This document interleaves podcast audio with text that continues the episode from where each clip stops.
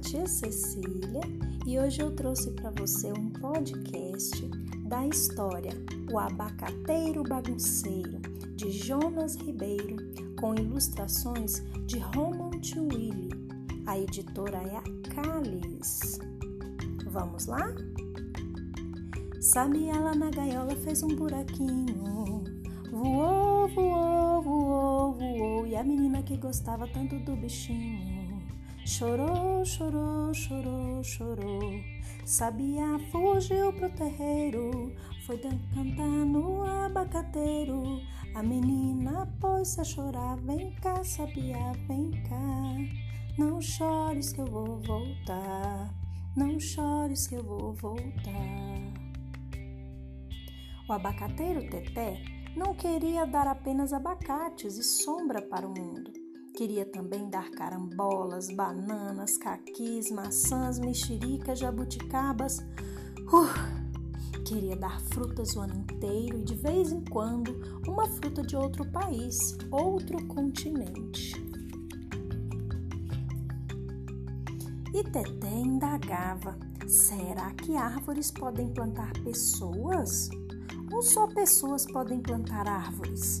Se eu pudesse, plantaria pessoas boas e divertidas. Teté nasceu na fazenda do Raimundo, um senhor de cabelo e bigodes brancos. O abacateiro acompanhou o crescimento de Mundinho. Viu quando ele engatinhou, andou e aprendeu a falar. Viu quando Raimundo arranjou a primeira namorada. Mas foi somente com a terceira que ele se casou. Tiveram filhos, netos e bisnetos. O abacateiro comentou com a Magna Rosa, sua vizinha mangueira, que dava suculentas mangas rosas. Antes, o mundinho se sentava em nossas raízes e descansava. Descansava, cantava, ria e contava seus segredos para nós. Agora está tudo mudado. Falta algo que antes sobrava. Magna Rosa, que era boa de prosa, observou. Verdade, Teté. Raimundo vive com a cara amarrada. Está mesmo faltando algo. Havia noites em que Teté acordava inspirado e convidava Magna Rosa para aprontar com ele. Acorde, Magna. Vamos ouvir o Raimundo roncar? Deixe-me dormir, Teté. Ah, Magna Rosa, vamos lá. Você pode dormir depois. E lá iam o abacateiro e a mangueira, andando na ponta das raízes. Quando Raimundo acendia a luz ou tossia, os dois voltavam correndo para o pomar, até deixavam cair alguns abacates e mangas pelo caminho. No outro dia, bem cedo, Raimundo não entendia como aquelas frutas haviam chegado ali coçava a cabeça e se arrepiava. Uma vez Raimundo parou diante de Teté e disse: Mas como este abacateiro cresceu e está frondoso. Teté não gostou. Achou que ser frondoso era ser gordo demais. O abacateiro bagunceiro fez que fez e conseguiu uma corda. À noite, quando as pessoas dormiam, Teté pulava corda. De tanto pular, começou a emagrecer. Até que numa tarde, Raimundo passou pelo pomar e parou outra vez diante de Teté. O abacateiro estava tão frondoso e bonito, de uma hora para outra começou a murchar. Foi então que Teté entendeu que ser frondoso era algo bom, sem falar que seu tronco magricelo já não aguentava sustentar uma copa tão pesada. Teté deixou a corda de lado e bebeu muita água das chuvas para voltar a engordar. O abacateiro esperou com impaciência Raimundo voltar ao pomar e fez questão de deixar um abacate cair na cabeça daquele linguarudo frondoso. Mas o abacate se esborrachou no chão e Raimundo deu uma gargalhada que encheu o ar. Então distraiu-se observando uma galinha revolver a terra. A mangueira fez pontaria e soltou uma manga rosa bem pesada na cabeça de Raimundo. Acertou em cheio. A manga espatifou-se, o fazendeiro saiu reclamando com o coração aos pulos por causa do susto. Teté olhou para Magna Rosa e dessa vez foi ele que desatou a dar uma gargalhada atrás da outra. Que bela pontaria, Magna! Bom trabalho! A mangueira adorou o elogio e ficou toda vermelha. Uma outra vez, no meio da madrugada, Magna acordou Teté. Não consigo dormir, Teté. Está muito calor. Vamos tomar banho no rio? É pra já, Magna. E de manhã, um menino viu um monte de peixes nos galhos do abacateiro e da mangueira. Correu para chamar seu Raimundo, que sorriu e disse: Nem precisaremos pescar hoje. O abacateiro bagunceiro e a mangueira arteira já pescaram para nós. Cismado, Raimundo recolheu os peixes dos galhos e deixou o mar. Porque estavam com a pulga atrás da orelha. Raimundo passou a espiar o abacateiro à noite. Apagava as luzes da casa da fazenda e fazia guarda atrás da cortina. Duas semanas se passaram em nada.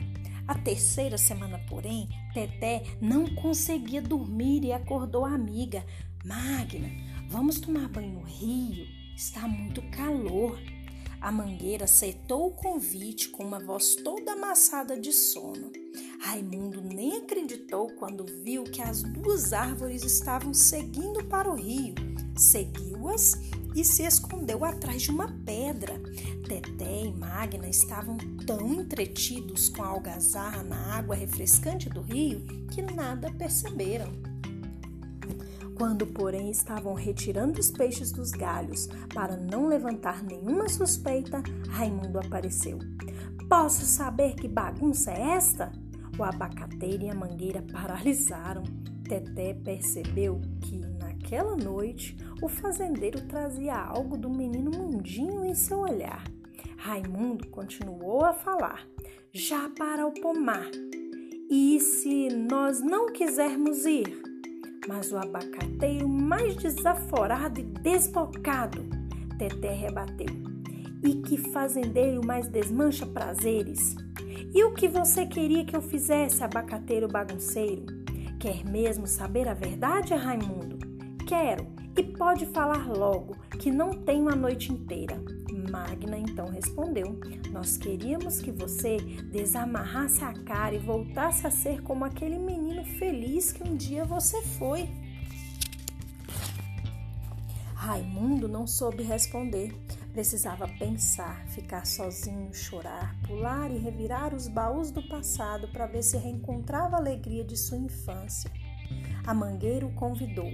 Por que, que você não vem nadar conosco? Outro dia, hoje não. Na manhã seguinte, Raimundo sentou-se nas raízes do abacateiro e chorou. Chorou de lavar a alma. Então desamarrou a sua cara amarrada e desatou a rir. À noite, um mundinho de cabelo e bigode brancos convidou Teté e Magna para tomar banho no rio. Festa! Teté estava tão radiante que nem percebeu o milagre. Seus galhos estavam carregados de abacates, carambolas, bananas, caquis, maçãs, mexericas, jabuticabas. Magna olhou para Teté e berrou: Você conseguiu, Teté! Você conseguiu! Mundinho já estava experimentando todas as frutas de Teté. De repente, coçou a cabeça e perguntou para o abacateiro: Ué, que fruta saborosa é essa aqui que nunca tinha visto? Ah, Mundinho, essa é uma fruta de um país distante, de outro continente. Mundinho continuou a se empanturrar de frutas, enquanto a charmosa mangueira não parava de apreciar os galhos coloridos de seu amigo bagunceiro. E Vitória, Vitória, acabou a história.